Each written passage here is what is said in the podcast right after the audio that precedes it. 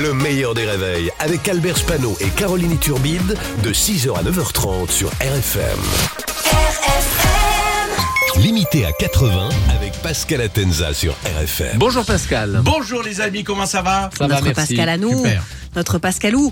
Alors, euh, hier, Pascal, les Oui. retraités ont manifesté pour euh, les pensions et contre l'inflation. Oui, une manifestation qui a eu quand même des, des- des conséquences. Euh, Quand les retraités sont dehors pour une manif, c'est le jour où Cyril Ferraud en profite pour prendre une RTT. Et ça sert à rien de présenter Bah non. ce jour-là, ils sont, Bah ils sont, ils sont pas là.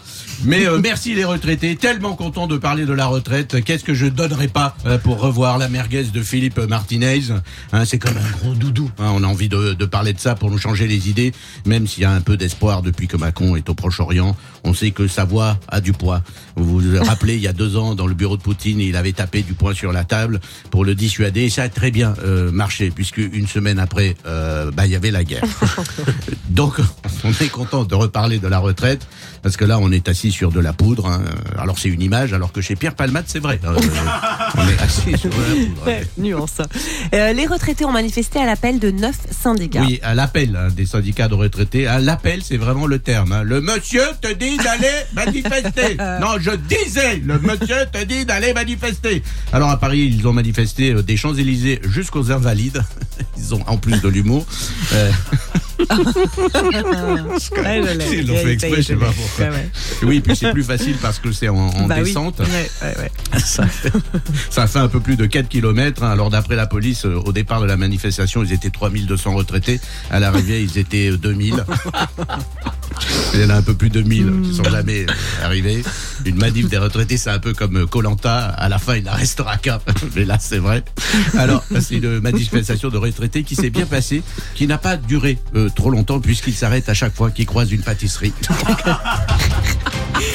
Et On on, les finit, et on finit avec cette info Je triste. disais, on les salue Oui, bien sûr, on les embrasse même. On finit avec cette info triste, mais en Mais- même temps pleine de tendresse, oui. le plus vieux chien du monde qui est mort à l'âge de 31 ans. 31 En ans, âge il a, chien, oui, oui, hein. 31 ans, il n'avait pas tous ses points. 31 ans, c'est- vieux pour un chien puisqu'il faut multiplier par 7 pour avoir euh, son vrai, na- son vrai âge. pardon. Ensuite, vous divisez par 2, vous avez l'âge de Michel Drucker et vous rajoutez 10, vous avez l'âge du pape. Michel Drucker qui bientôt n'aura plus l'âge d'un humain mais d'un arbre. C'est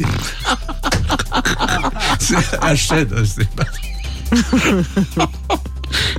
Alors, euh, comment on appelait euh, ce chien? Eh ben, On l'appelait pas à 31 ans, on allait le chercher directement. Hein, tu, tu- Bah, tu lui lançais une balle, il courait plus derrière, il a regardé passer. Donc là, je sais plus si je parle du chien ou de Richard Gasquet.